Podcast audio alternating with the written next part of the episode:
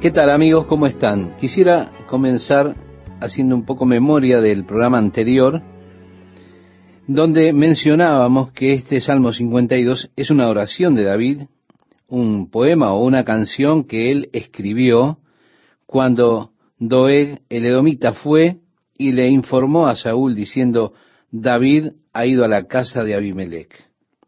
Ahora, cuando Doeg vino a Saúl, le dijo, David estaba allí y el sacerdote lo ayudó. Le dio pan y le dio la espada de Goliat. Saúl, en su ciega y estúpida ira, salió y fue y mató todos los sacerdotes. Mató a Abimelech y mató sus hijos. David está ahora molesto por lo que hizo Doeg, por lo que le dijo a Saúl que él estaba allí. Así que este salmo se motiva en este acontecimiento. Está dirigido contra Doeg Edomita. Y dice, ¿por qué te jactas de maldad, oh poderoso? La misericordia de Dios es continua. Agravios maquina tu lengua. Como navaja afilada hace engaño. Amaste el mal más que el bien. La mentira más que la verdad. Selah, has amado toda suerte de palabras perniciosas. Engañosa lengua. Por tanto, Dios te destruirá para siempre. Te asolará y te arrancará de tu morada y te desarraigará de la tierra de los vivientes. Será.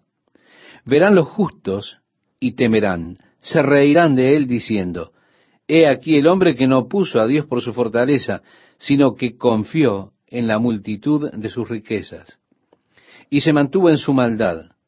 Pero yo estoy como olivo verde en la casa de Dios, en la misericordia de Dios. Confío eternamente y para siempre.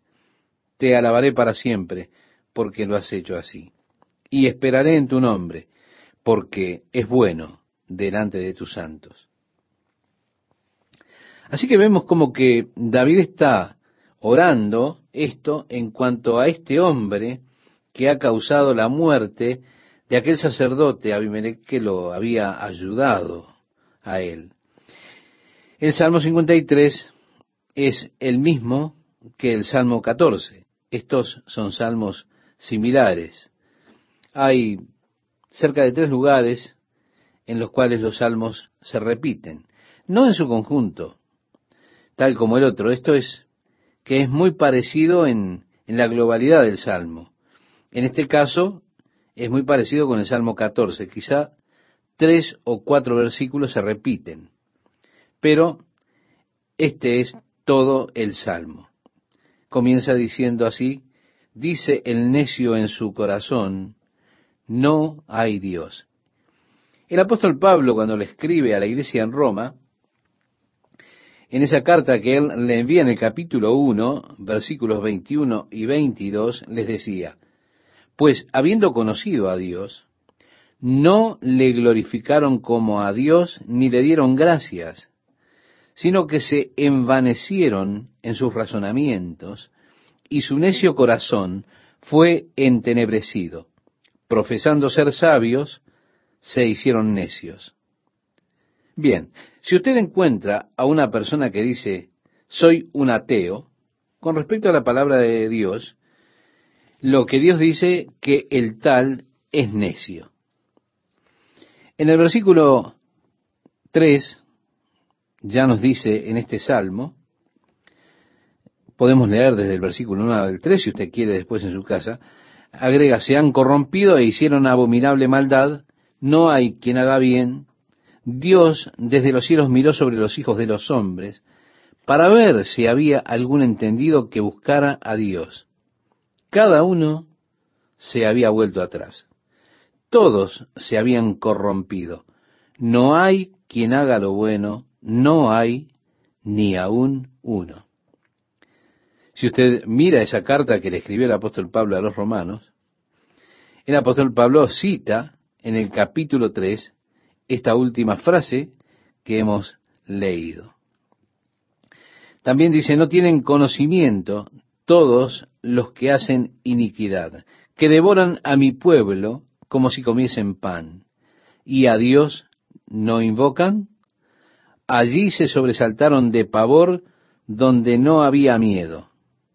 Es que el malvado teme cuando no hay causa por la cual temer. Dice el verso 5, porque Dios ha esparcido los huesos del que puso asedio contra ti, los avergonzaste, porque Dios los desechó. Oh, si saliera de Sión la salvación de Israel, cuando Dios hiciere volver de la cautividad a su pueblo, se gozará Jacob y se alegrará Israel. Bien, estimado oyente, esta es una oración, de hecho, para el futuro, es decir, para el momento en el cual Jesucristo venga otra vez, pero la vez que Él venga a esta tierra será para establecer ahora su reino desde Sión.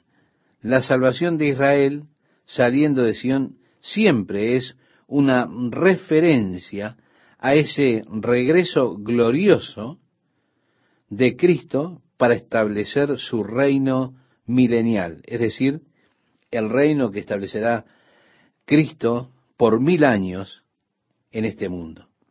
El verso 6 dice, cuando Dios hiciere volver de la cautividad a su pueblo, se gozará Jacob y se alegrará Israel. Bien, el Salmo 54 también es un salmo dirigido al músico principal, pero sobre un instrumento de cuerdas.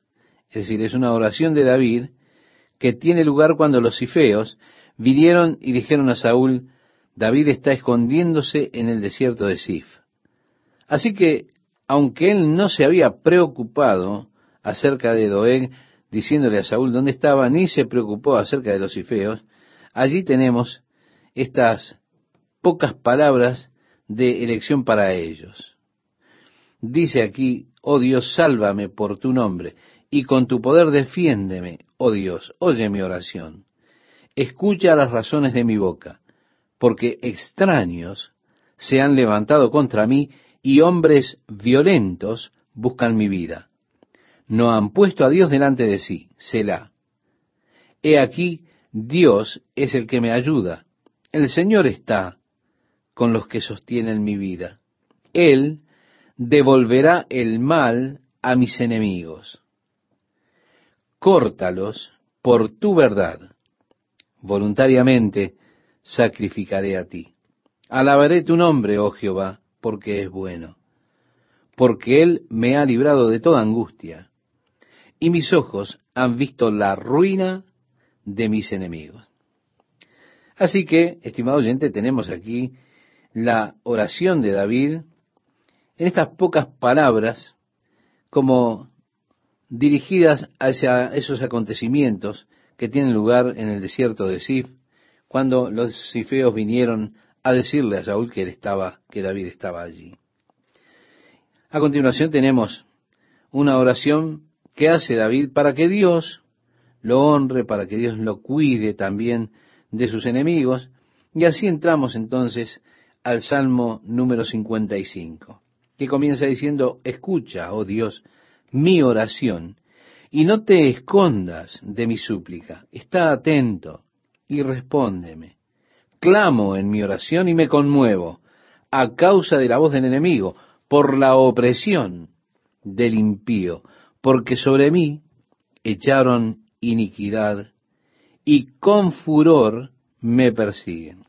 Le dije, David era un personaje muy especial. Él era un hombre capaz de inspirar en los demás odio y amor. Sí, usted a David lo amaba o lo odiaba. Los sentimientos que tenían las personas hacia este rey, hacia David, eran sentimientos que en realidad eran muy fuertes.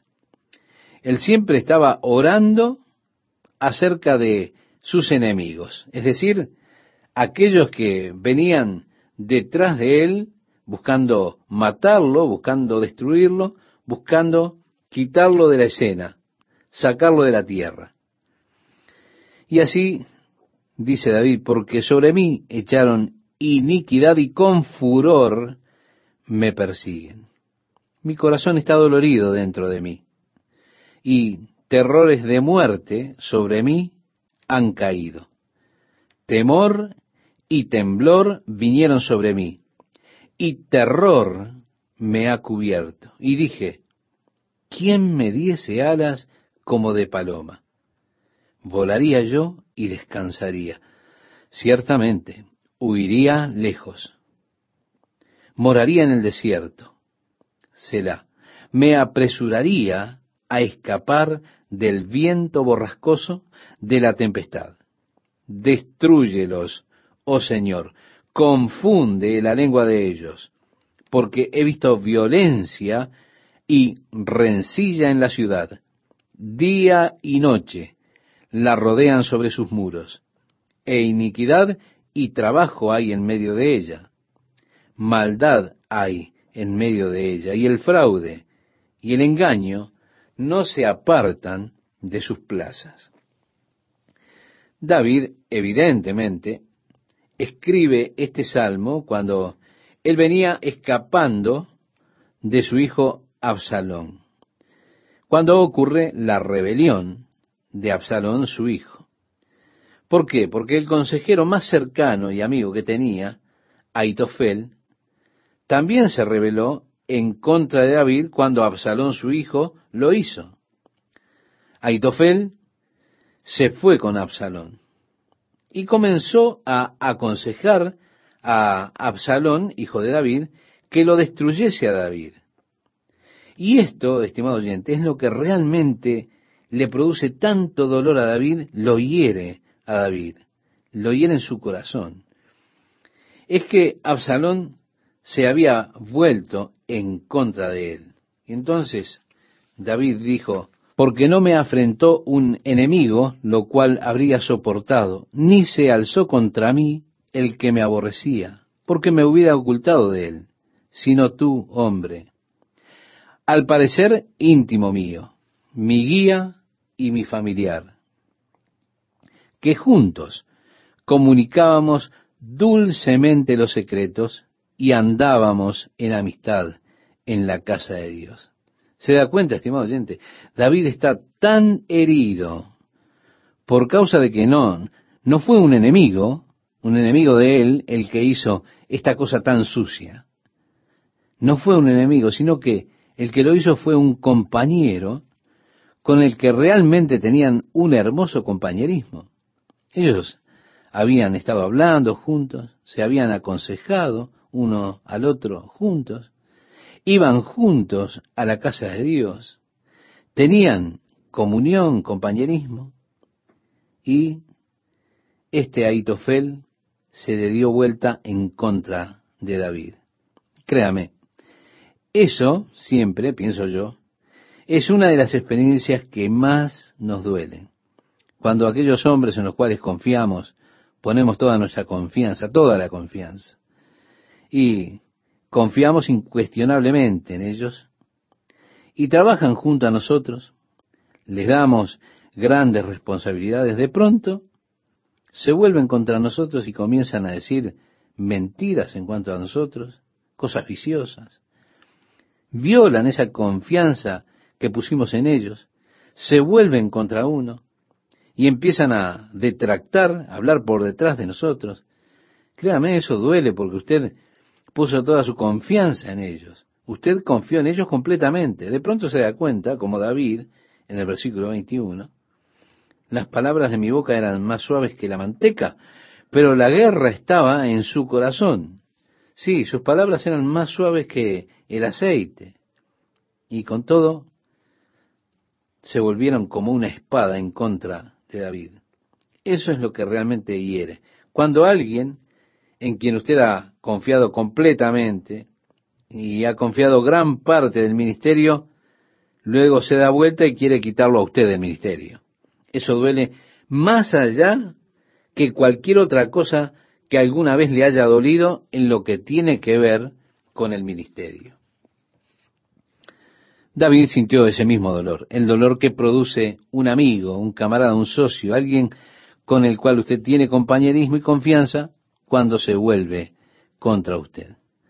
Por eso David habla de esto, de ese darse vuelta de Aitofel. Y David no es muy agradable con él después que él hace eso. David dice que la muerte le sorprenda. Desciendan vivos al Seol, porque hay maldades en sus moradas en medio de ellos. En cuanto a mí, a Dios clamaré y Jehová me salvará. ¿Se da cuenta? Esto va a destruirme, pero el Señor habrá de cuidarme. Ahora las tragedias seguirán a estas. Tarde y mañana y a mediodía oraré y clamaré, y Él oirá mi voz. Él redimirá en paz mi alma de la guerra contra mí. Aunque contra mí haya muchos, Dios oirá y los quebrantará luego. El que permanece desde la antigüedad, por cuanto no cambian ni temen a Dios, Selah. Extendió el inicuo sus manos contra los que estaban en paz con él. Violó su pacto. Y promesas y pactos rotos que conocemos a diario. Los dichos de su boca son más blandos que mantequilla, pero guerra hay en su corazón. Suaviza sus palabras más que el aceite, mas ellas son espadas desnudas, dijo David. Echa sobre Jehová tu carga, y él te sustentará. No dejará para siempre caído al justo. Mas tú, oh Dios, harás descender a aquellos al pozo de perdición.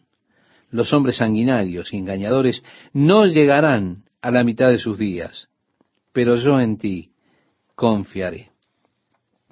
Es que el único lugar que tenemos para movernos en estas situaciones es hacia el Señor. Allí encontramos confort, bendición, gozo. Entramos ahora en el Salmo 56, también una oración de David, que ocurre cuando él escuchó una paloma silenciosa. Sin duda él escuchó estas palomas arrullando a la distancia, y hay como una especie de algo sentimental a la vez que atemorizante, cuando uno escucha el arrullo de estas palomas. Eso promovió que David dijera, Ten misericordia de mí, oh Dios, porque me devoraría el hombre. Me oprime combatiéndome cada día. Todo el día mis enemigos me pisotean, porque muchos son los que pelean contra mí con soberbia. En el día que temo, yo en ti confío. Oh, estimado oyente, es una buena cosa para aprender. A lo que sea que usted pueda estar teniéndole miedo, simplemente ponga su confianza en el Señor. En el versículo 4 dice, en Dios alabaré su palabra, en Dios he confiado, no temeré. ¿Qué puede hacerme el hombre? Todos los días ellos pervierten mi causa, contra mí son todos sus pensamientos para mal. Se reúnen, se esconden, miran atentamente mis pasos, como quienes acechan a mi alma pésalos según su iniquidad, oh Dios, y derriba en tu furor a los pueblos. Mis huidas tú has contado. Pon mis lágrimas en tu redoma. ¿No están ellas en tu libro? La Biblia nos enseña, estimado oyente, que hay un libro de recordación que Dios tiene. Nos dice que en el gran día del juicio final, los libros serán abiertos y las personas serán juzgadas por las cosas escritas en los libros. Ahora, el hombre puede guardar registros interesantes de su pasado. Ustedes quizá tienen registros en el día de hoy. Quizá algunos han preservado muchos registros interesantes, filmaciones. Y cada tanto uno saca el proyector cuando la familia está junta y entonces mira las fotos de cuando eran niños. Y usted tiene allí una noche interesante de recordación mirando las filmaciones. Creo que si el hombre es capaz de desarrollar tales dispositivos de grabación, sin duda, seguramente Dios es capaz de producir cualquier escena que haya tenido lugar alguna vez en su vida, en algún momento. Así que si usted quiere tratar de negar delante de Dios alguna acusación que será traída contra suyo, Dios probablemente tenga una pantalla gigante y de pronto usted se verá haciendo tal cosa. Y al apagarlo usted dirá, ok, lo confieso, soy culpable, apague nomás. En el libro de recordación, el libro de Dios, está escrito todo lo que hacemos. Está también el libro de la vida en el cielo, en el cual su nombre ha sido registrado si es que usted ha recibido a Jesucristo como su Salvador. En el versículo 9 del Salmo 56, siguiendo adelante con nuestro estudio, dice, serán luego vueltos atrás mis enemigos, el día en que yo clamare. Esto sé, que Dios está por mí. Oh, Dios está por mí.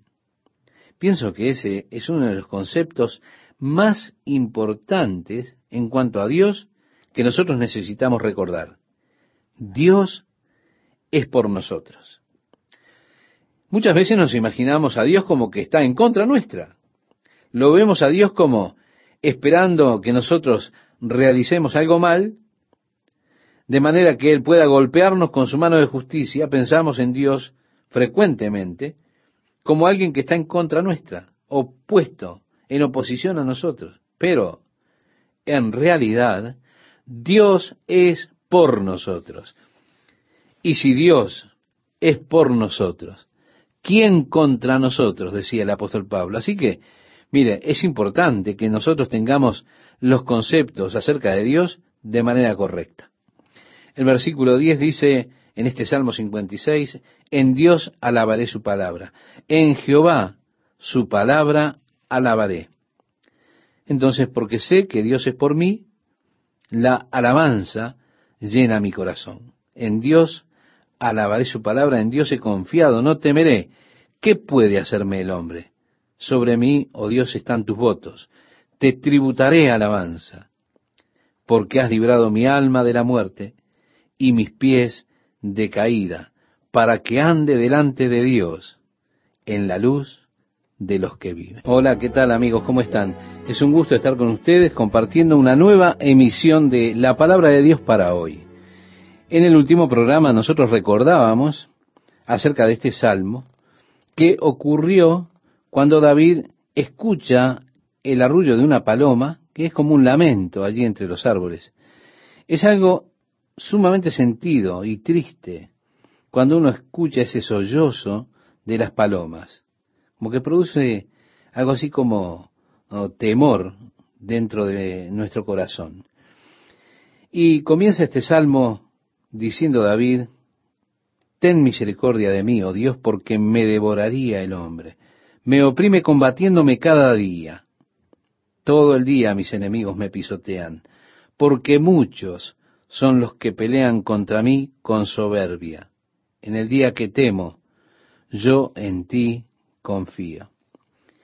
Le decía en la emisión anterior que es algo realmente muy hermoso para que aprendamos nosotros. En el día que tememos confiar en Dios. En cualquier momento en que usted sienta miedo, ponga su confianza en el Señor. En Dios alabaré su palabra, en Dios he confiado, continúa este salmo, no temeré. ¿Qué puede hacerme el hombre? Todos los días ellos pervierten mi causa. Contra mí son todos sus pensamientos para mal. Se reúnen, se esconden. Miran atentamente mis pasos como quienes acechan a mi alma.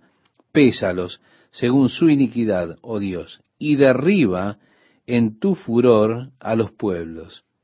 Mis huidas tú has contado. Pon mis lágrimas en tu redoma. ¿No están ellas en tu libro?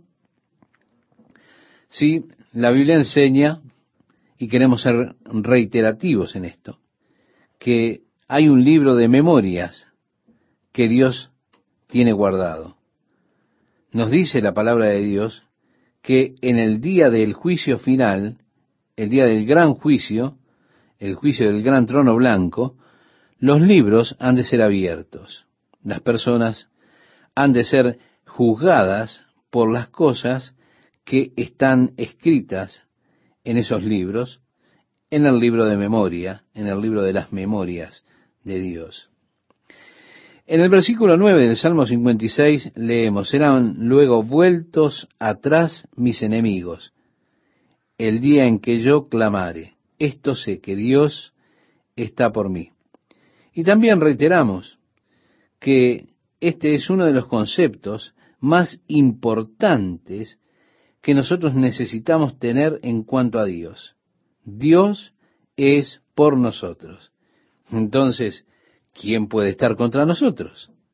Por eso es tan importante que tengamos conceptos correctos acerca de Dios. Continuamos nuestra lectura y dice, en Dios alabaré su palabra, en Jehová su palabra alabaré. Entonces, como resultado de que Dios es por mí, porque yo sé que Dios es por mí, la alabanza ha de llenar mi corazón. En Jehová su palabra alabaré. En Dios he confiado, no temeré. ¿Qué puede hacerme el hombre? Sobre mí, oh Dios, están tus votos.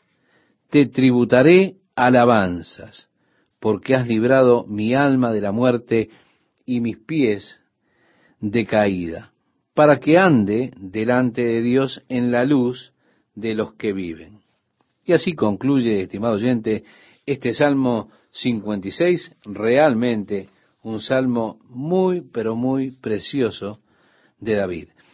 Entramos ahora al Salmo 57, que también es para el músico principal sobre no destruyas. Una oración de David que eleva a Dios cuando está huyendo de Saúl y se esconde en la cueva. Así que Saúl está buscándolo a David y David se esconde en la cueva. Y allí ocurre esta oración. Dice David, ten misericordia de mí, oh Dios, ten misericordia de mí, porque en ti ha confiado mi alma. Y en la sombra de tus alas me ampararé hasta que pasen los quebrantos. Clamaré al Dios altísimo, al Dios que me favorece. Él enviará desde los cielos y me salvará de la infamia del que me acosa. Será Dios enviará su misericordia y su verdad. Mi vida está entre leones. Estoy echado entre hijos de hombres que vomitan llamas. Sus dientes son lanzas y saetas, y su lengua espada aguda. Exaltado seas sobre los cielos, oh Dios. Sobre toda la tierra sea tu gloria red han armado a mis pasos. Se ha abatido mi alma, hoyo han cavado delante de mí, en medio de él han caído ellos mismos. Yo quiero que usted, estimado oyente, recuerde aquel momento que ya hemos estudiado, cuando Saúl llegó y se fue allí a dormir en la cueva. David cuando estaban ellos profundamente dormidos, fue, tomó su espada y cortó la capa de Saúl. Luego sale de allí y se pone a una distancia que le diera seguridad y desde allí grita a David, Saúl, mira lo que tengo. Así que él habla acerca que cayó en la red que había preparado para él. Se ha abatido mi alma, hoyo han cavado delante de mí, en medio de él han caído ellos mismos, escribía David. Esto ocurre precisamente cuando está en esa experiencia allí en la cueva. Pronto está mi corazón, oh Dios, mi corazón está dispuesto. Cantaré y trovaré salmos. Despierta, alma mía, despierta, salterio y arpa. Me levantaré de mañana te alabaré entre los pueblos, oh Señor. Cantaré de ti entre las naciones, porque grande es hasta los cielos tu misericordia y hasta las nubes tu verdad. Exaltado seas sobre los cielos, oh Dios, sobre toda la tierra sea tu gloria. Concluye así este hermoso Salmo 57. Y es importante que nosotros los leamos ubicándonos en la escena que se desarrolla y que motiva esta oración. Entramos en el Salmo 58, otra oración de David. Y Créame, estimado oyente, no quisiera ser, en mi caso, uno de los enemigos de David. Y si no, mire las oraciones que hace en cuanto a sus enemigos. En el Salmo 58 primero comienza diciendo, oh congregación, ¿pronunciáis en verdad justicia?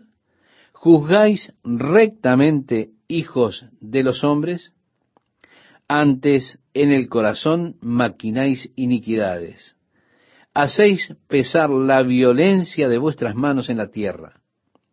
Se apartaron los impíos desde la matriz, se descarriaron hablando mentira desde que nacieron. David habla de la naturaleza pecadora que tiene el hombre. Ahora, yo no creo que ninguno de ustedes haya tenido que enseñarles a sus hijos cómo se hace para mentir. Lo que usted ha tenido que hacer es enseñarles cómo se dice la verdad. Usted no dice, bueno, si te metes en problemas, lo que tenés que hacer es mentir y vas a salir de esos problemas. Claro que no. Ellos lo hacen naturalmente, pero no porque usted haya tenido que enseñarles. Lo que sí tiene que enseñarles es que se tiene que decir la verdad en todo momento. Ahora, David dice aquí, se apartaron los impíos desde la matriz. Se descarriaron hablando mentira desde que nacieron. ¿Se da cuenta? Qué interesante el panorama que presenta David. Veneno tienen como veneno de serpiente. Son como el áspid sordo que cierra su oído, que no oye la voz de los que encantan, por más hábil que el encantador sea. Oh Dios, quiebra sus dientes en sus bocas. David no andaba con rodeos, ¿verdad? Quiebra, oh Jehová, las muelas de los leoncillos, sean disipados como aguas que corren. Cuando disparen sus saetas, sean hechas pedazos, pasen ellos como el caracol que se deslíe. No sé si usted, estimado oyente, alguna vez ha echado sal encima de un caracol. ¿Vio cómo se funde? Bueno, eso es lo que está diciendo David en cuanto a estos enemigos. Como el que nace muerto, agrega, no vean el sol, antes que vuestras ollas sientan la llama de los espinos. Así, vivos, así, airados, los arrebatará él con tempestad. Se alegrará el justo cuando viere la venganza. Sus pies lavará en la sangre del impío. Entonces dirá el hombre, ciertamente hay galardón para el justo, ciertamente hay Dios que juzga en la tierra. Ahora, nosotros venimos a nuestra ética cristiana, la ética del Nuevo Testamento, y nos encontramos con dificultades para entender las oraciones de David. ¿Por qué? Porque Jesús nos dijo que nosotros debemos amar a quienes nos odian. Debemos hacer el bien a aquellos que nos utilizan malvadamente. Tenemos que bendecir a aquellos que nos maldicen. La ética que hemos aprendido de Cristo en el Nuevo Testamento es totalmente diferente a lo que David plantea en esta oración. Ahora permítame decirle, yo hallo la ética de David con más satisfacción para mí. Me gusta la venganza. A mí me gusta ver que los chicos malos reciban castigo y los buenos sean los que ganen. Me gusta ver que el malvado realmente esté en custodia para siempre debo confesar que a mí me alegran esas cosas. Pero también debo confesar que esa alegría está mal, de acuerdo a la ética del Nuevo Testamento, es decir, la ética cristiana. Aún así, hay algo acerca de mi propia naturaleza que es muy similar a la naturaleza de David, en que cuando alguien ha hecho algo que realmente es malvado, me gusta ver que llegue la venganza sobre esa persona. Donde tengo que tener cuidado es que Muchas veces yo mismo quiero vengarme de ellos por mí mismo. Y ahí es donde me meto en problemas. Dios dice, mía es la venganza, dice el Señor. Note usted, David realmente no está buscando vengarse él mismo. Él le está pidiendo a Dios que rompa los dientes de su boca. Le pide a Dios que se vengue sobre ellos. Yo no sé si esto es mejor, pero Debemos tener cuidado acerca de intentar tomar venganza personal sobre las personas que nosotros sentimos que han abusado de nosotros o que realmente abusan de nosotros. Debemos aprender a encomendarnos a nosotros y nuestros caminos al Señor y dejar que el Señor cuide de nosotros. No es para mí volverme el vengador y salir y hacer justicia por mano propia de todos los malvados del mundo, no. Ahora, David ora así en este salmo, pero como dije, eso no está de acuerdo con la ética cristiana que presenta el Nuevo Testamento. Y yo debo orar no como lo hizo David, sino que debo orar, Señor, guarda mi corazón de idear alguna venganza y guárdame, Señor, de querer vengarme. Dios, ayúdame a tener una actitud y un espíritu perdonador hacia aquellos por los que siento eso, aquellos que motivan que yo quisiera tomar venganza. El Salmo 59 es otro de aquellos salmos de David sobre no destruyas, que mencionamos en algunos salmos anteriores. Cuando Saúl envió y ellos vigilaban la casa de David para matarlo. Su esposa Mical lo sacó por la ventana en un canasto y David escapó. Pero los hombres estaban vigilando la casa de David con el objeto, con el objetivo de matar a David. David escribe en esa ocasión este salmo.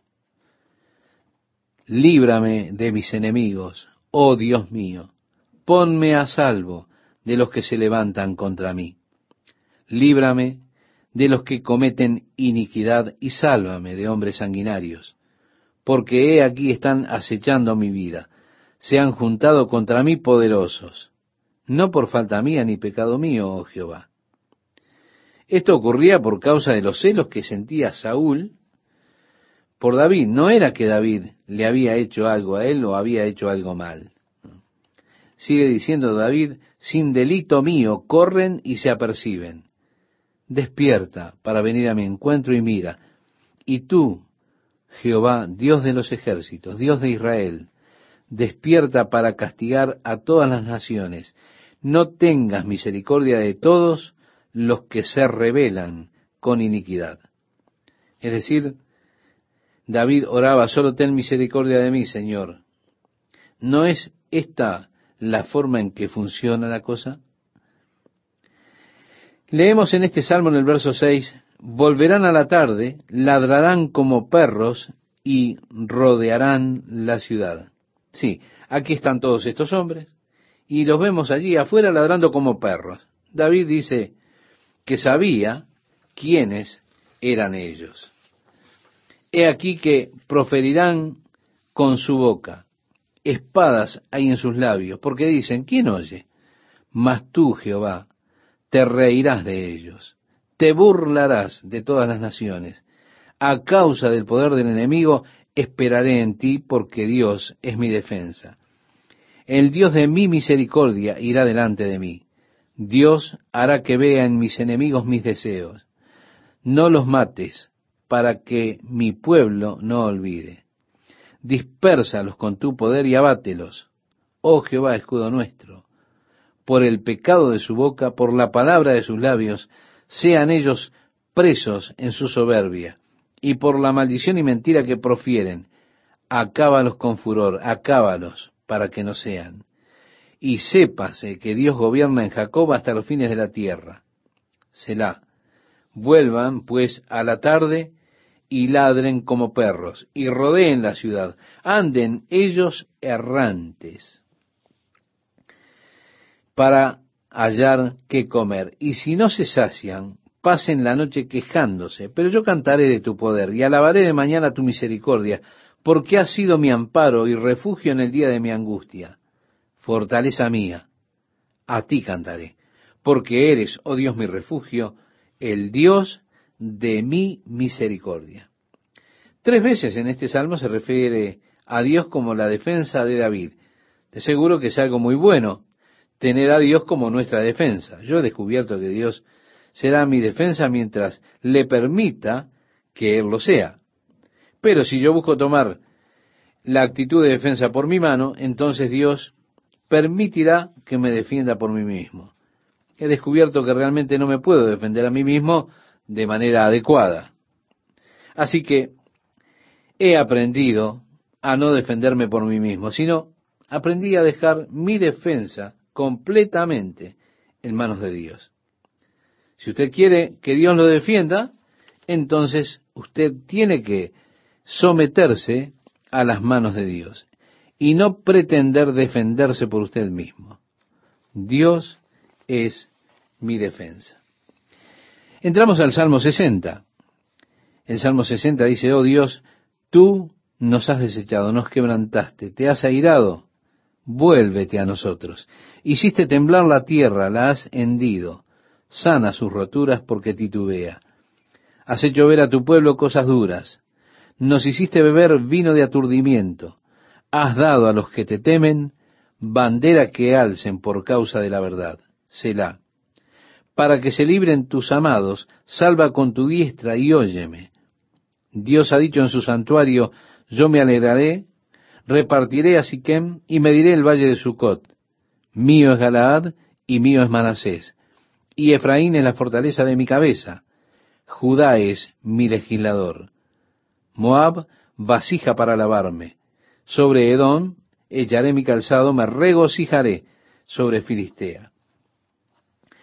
En particular aquí estos versículos se repiten. Los versículos 5 al 12 son idénticos al Salmo 108 desde el verso 6 al 13. Así que vemos que esto ocurre en varias ocasiones y lo veremos también eh, más adelante cuando estudiemos el Salmo 108. Este salmo continúa diciendo, ¿quién me llevará a la ciudad fortificada? ¿Quién me llevará a esta Edón? ¿No serás tú, oh Dios, que nos habías desechado y no salías con nosotros, con nuestros ejércitos? Danos socorro contra el enemigo, porque vana es la ayuda de los hombres. En Dios haremos proezas y Él hollará a nuestros enemigos. Está diciendo, ayúdanos, oh Dios. Está diciendo, vana es la ayuda del hombre. En otro lugar, David dice, es tiempo de que tú obres, oh Señor, porque vano es el trabajo del hombre. O que podamos aprender a confiar solamente en Dios. Que aprendamos a clamar solamente a Él por nuestra ayuda, en lugar de buscar en el hombre, buscar en Dios. Nosotros siempre estamos haciendo planes, siempre estamos ideando cosas, siempre queremos resolver todo desde nuestro ángulo de vista. Muchas personas han intentado utilizarme con sus ideas y sus planes. Han probado alternativas, han probado cada truco, finalmente piensan, si pudiera conseguir a Jack, se da cuenta, ellos lo escucharían a él. Si lograra que Jack me atendiera, entonces a él lo van a escuchar. Ellos no desean dejarlo en las manos de Dios completamente. No pueden dejar las cosas en las manos de Dios. Ellos dicen, oh, yo estoy encaminando mi vida hacia Dios, pero luego están tramando cosas, se confabulan, intentan hacer las cosas desde otro punto de vista. Ahora, ¿por qué no solo nos rendimos y dejamos que Dios se encargue de todo completamente? Será un día glorioso, grandioso, el día en que rindamos a Dios todos los asuntos de nuestra vida y confiemos en Dios completamente y digamos, danos socorro contra el enemigo, porque vana es la ayuda de los hombres. En Dios haremos proeza. ¿Qué tal amigos? ¿Cómo están? En el versículo 1 de este salmo dice, Oye, oh Dios, mi clamor. Quisiera decirle que en el idioma hebreo, esta palabra clamor adquiere mucha más intensidad que en nuestro idioma. Sería realmente, escucha mi gemir fuerte, oh Dios. Es que David era la clase de personas que cuando estaba en problemas, realmente lo manifestaba. ¿Qué quiero decirle? Quiero decirle que cuando él tenía problemas, él quería que todos lo supieran, especialmente Dios. Así, él gemía, y este gemido era hacia afuera. Escucha, oh Dios, mis gemidos, mi gran clamor. Podríamos leerlo de esta manera. Continúa diciendo, a mi oración atiende. Se cree que probablemente David escribió este salmo en el momento en que él estaba en el exilio como resultado de la rebelión de su hijo Absalón. David había escapado hacia el río Jordán cuando vino Absalón desde Hebrón con un ejército con la intención de tomar Jerusalén. David, su padre, no quería enfrentar a su hijo Absalón. Él no quería tener una batalla contra él, no quería pelear contra su hijo. Así que, en lugar de quedarse allí en Jerusalén, lo cual hubiese sido lo natural para hacer, porque Jerusalén era una ciudad amurallada, una ciudad difícil de tomar. Sin duda pudo haber resistido David el embate de Absalón, pero aún así, debido a que era su hijo y su corazón estaba destrozado, fue por eso que él escapó de Jerusalén con su ejército y con aquellos que lo siguieron y prácticamente se rindió a Absalón y escapó así para el Jordán. En este momento él está clamando a Dios, oye, oh Dios, mi clamor, a mi oración, atiende. Desde el cabo de la tierra clamaré a ti cuando mi corazón desmayare. Él está desterrado de la tierra de la promesa. Él sentía ahora que estaba como en el cabo de la tierra. Si lo trajéramos a nuestra propia jerga, es como decir el fin del mundo. Algunas veces nosotros tenemos experiencias en las que nos sentimos como que estamos en el fin del mundo. En otras palabras, amigo, este es el final. Hasta aquí puedo llegar. Esto es lo más lejos que puedo ir. Así oraba David, pensando de esta forma. Muchas cosas pueden causar que nuestro corazón desmaye. Por ejemplo, la pérdida de un ser querido, problemas financieros, la pérdida del empleo, la pérdida de la salud. Tantas cosas pueden provocar que nuestro corazón desmaye. Ahora, ¿qué hago yo? Cuando llego al límite, cuando no tengo lugar donde ir, ¿a dónde voy? ¿Qué es lo que hago? Tarde o temprano, cada uno de nosotros somos conducidos a este tipo de situaciones límites, a llegar al final del camino, el lugar donde no tenemos a dónde dirigirnos. Y es muy importante a dónde nos dirijamos en ese momento. Algunas personas van hacia las píldoras, algunas hacia la botella de alcohol, algunas se dirigen a tomar un arma, tristemente. Y solo intentan terminar con todo. David decía, cuando mi corazón desmayare, llévame a la roca que es más alta que yo. Es que hay un lugar de refugio, estimado oyente. Hay un lugar de fortaleza. Hay un lugar de seguridad que nosotros podemos tener y ese lugar es en Cristo. Es la roca que es más alta que yo. Es decir, el lugar donde puedo estar firme, protegido de la tormenta, protegido del enemigo. Una roca es un símbolo de fortaleza en la Biblia. La Biblia dice acerca de Jehová, Él es nuestra roca.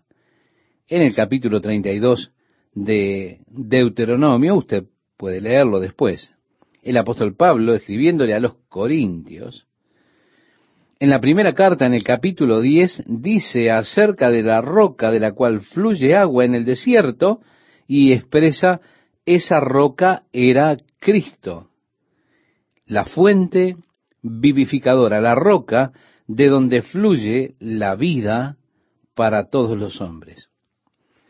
Así que cuando mi corazón desmayare, llévame a la roca que es más alta que yo.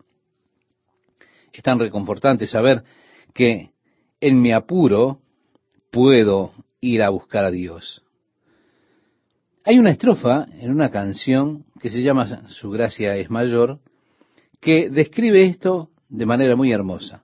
Dice, si nuestros recursos se han agotado, si las fuerzas nos faltan para terminar, si a punto ya estamos de desanimarnos, el tiempo ha llegado en que Dios obrará su amor no termina, su gracia no acaba. No hay un límite para el poder de Jesús. pues de sus inmensas riquezas en gloria, abundan sus dones, abunda su amor. ¿Verdad que es hermoso? Cuando llegamos al final, cuando estamos desmayando y clamamos a Él, a esa roca que es más alta que yo, sentimos esto que expresa esta canción. Es precisamente en ese punto de nuestra extrema necesidad. Es allí que Dios comienza su obra gloriosa en nuestra vida. Dios ha llevado a muchas personas de la Biblia hacia el final del camino, hacia situaciones límite. Yo pienso en la lucha del ángel con Jacob toda la noche. Fue realmente un mal día para Jacob. Él había dejado a su suegro, el panorama era oscuro, ellos habían discutido, su partida no fue en los mejores términos. Aunque cuando se separaron uno del otro, ellos dijeron mispa, que significa el Señor vele entre nosotros mientras estamos ausentes el uno del otro. Aún así, esto no fue tan placentero como suena cuando lo decimos en nuestro idioma español. En el idioma hebreo literalmente significa tú me has desgarrado.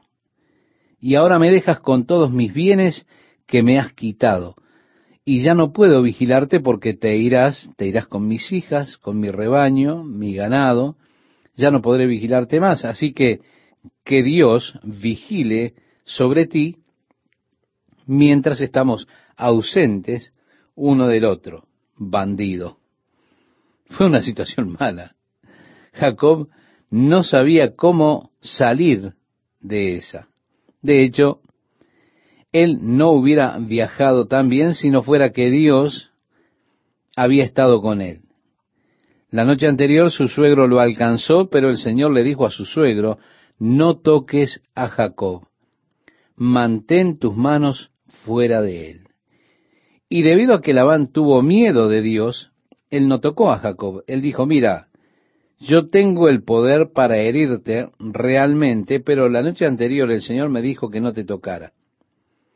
Fue realmente una experiencia muy tensa. Jacob había dejado a su suegro. Ellos se dirigían a Babilonia y Jacob recibe palabra, palabra de Dios, que le dice, tu hermano viene con una multitud de hombres a tu encuentro.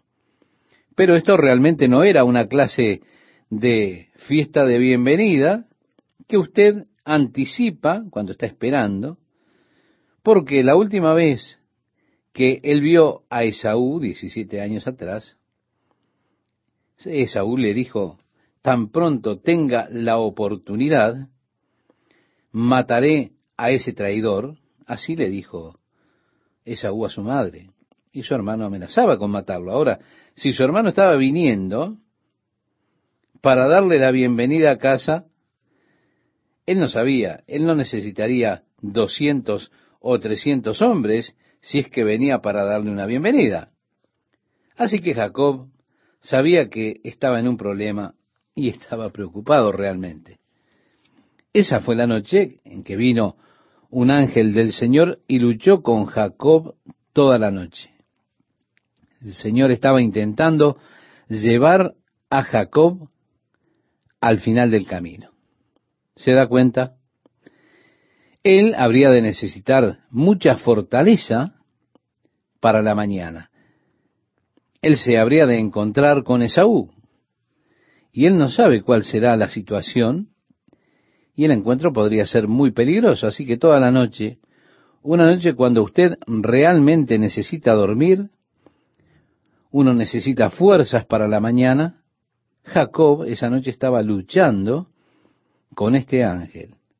Ahora Jacob en este momento era un hombre de unos 96 años de edad. ¿Qué es lo que quiero decirle? Que él ya no era un jovencito. Y en la mañana, cuando el día comienza a clarear, lo encontramos aún luchando, amigo. Este hombre realmente era tenaz. Él no renunciaba así nomás.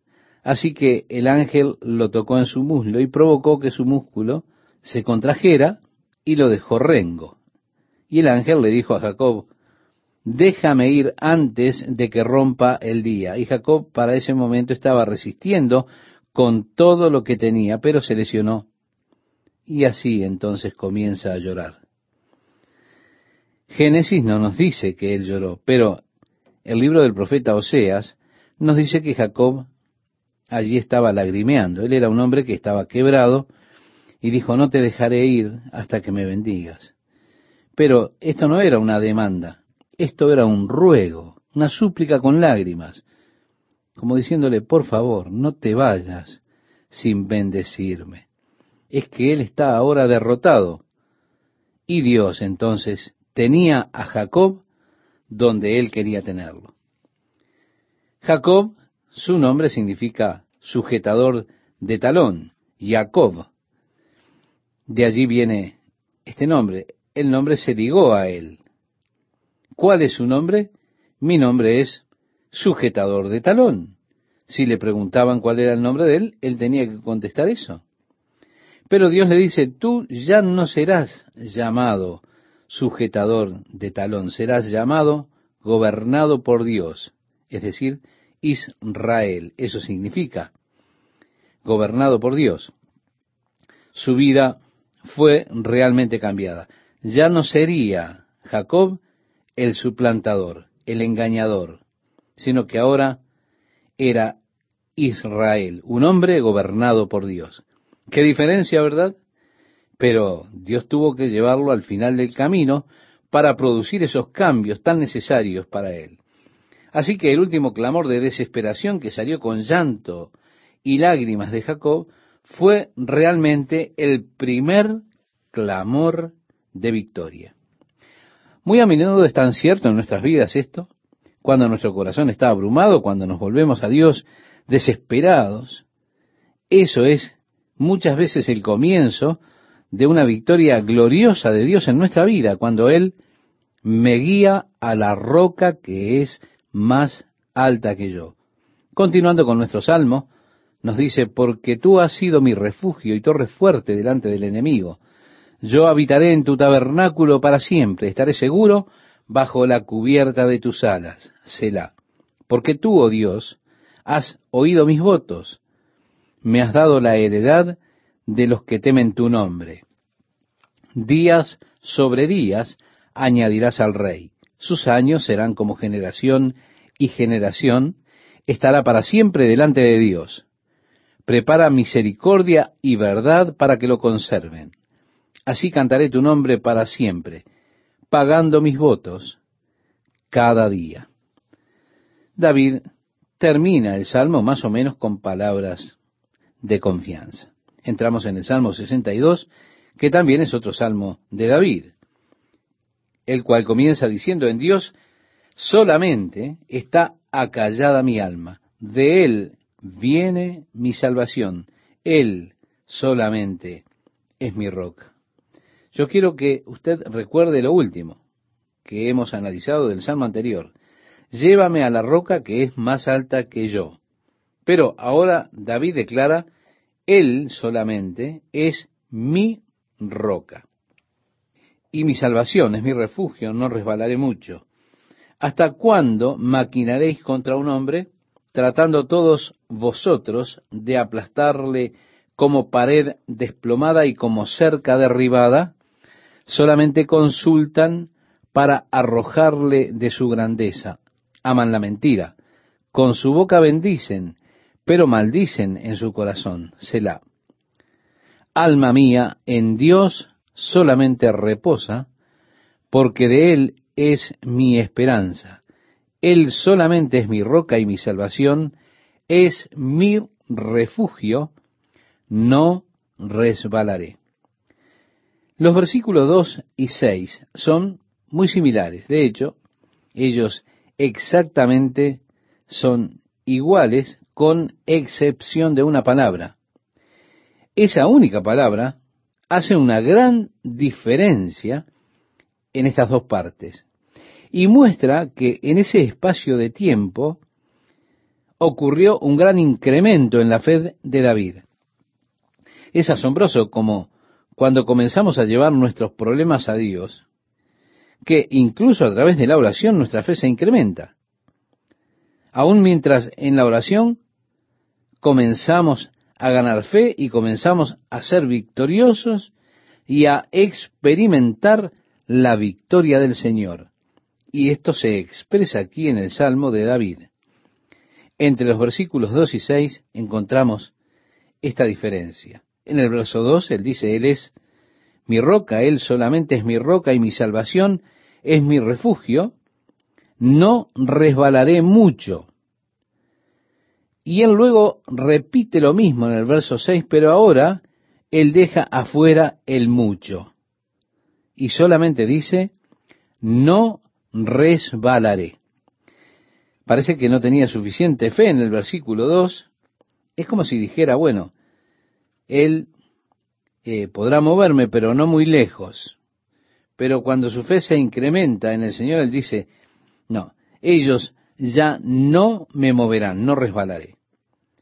O qué glorioso es cuando nosotros finalmente llevamos las cosas a Dios por medio de la oración y cómo Dios puede inmediatamente traer un cambio en nuestra propia actitud acerca de la situación que estamos viviendo, porque vemos que Dios es quien me sustenta, quien cuida de mí, quien me guarda. Continúa diciendo, en Dios está mi salvación y mi gloria, en Dios está mi roca fuerte. Y así tenemos esta figura de la roca que continúa a través del siguiente salmo. Él dice, es mi roca fuerte. Y agrega, y mi refugio. Esperad en él en todo tiempo, oh pueblos, derramad delante de él vuestro corazón. Dios es nuestro refugio. Qué buena exhortación. Es decir, confiad en él porque él es nuestra salvación. Él es nuestra roca. Dios es nuestra fortaleza, nuestro refugio. Confíen en él siempre. Derramen su corazón delante de él. Estimado oyente, concluimos esta primera parte con el versículo 9 de este precioso salmo que tiene la intención de animarnos, de hacer crecer nuestra fe para que nos afirmemos definitivamente en Dios.